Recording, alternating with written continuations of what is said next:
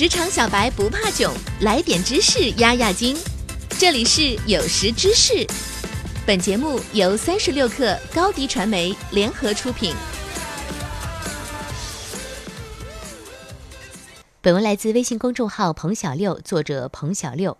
很多时候，当你读了一本书之后，发现并没有什么收获，其实不只是阅读，生活中到处都是这种情况。某次，我的老板安排我去曼谷参加一个设计美学团，我们游览了泰国国家设计中心、曼谷城市图书馆、设计大师的工作室，还有米其林餐厅。我的感受是极好的。我在那儿待了一天，在那里画画、写作，可开心了。对经历的事是这样。对人呢，比如你又重新认识了一个对象，你的妈妈问你你喜欢他什么呀？你会怎么回答？说说长相，是做什么的？家乡、家庭、父母、性格等，好像我们还真没有怎么仔细想过。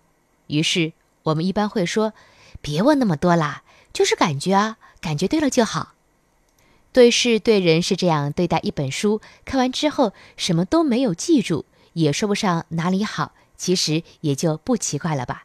所以我觉得，是不是可以得出一个结论：我们对于这世界的认识是一种模糊的状态。就像你用相机拍了一张照片，发现居然是模糊的，这种模糊就是叫失焦，因为没有对焦，失去了焦点。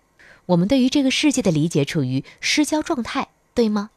我们看到的是繁星点点，对于天文学家来说。他看到的是星座的布局和运动的轨迹，所以对焦能力就是专业思维。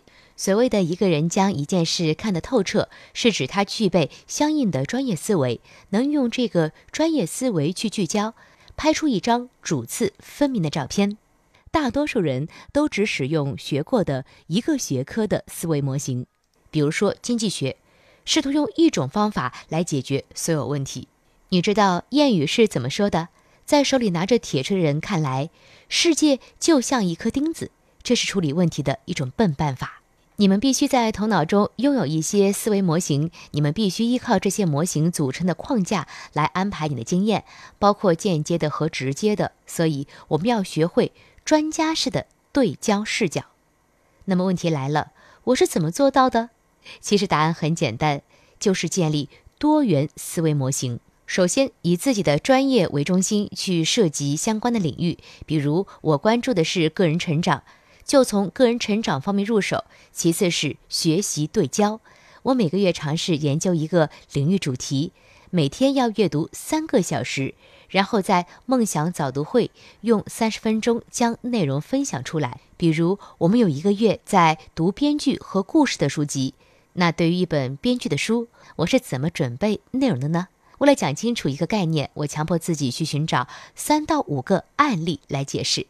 回答我们的问题吧：读了跟没读一样是怎么回事？是因为你根本没有对焦。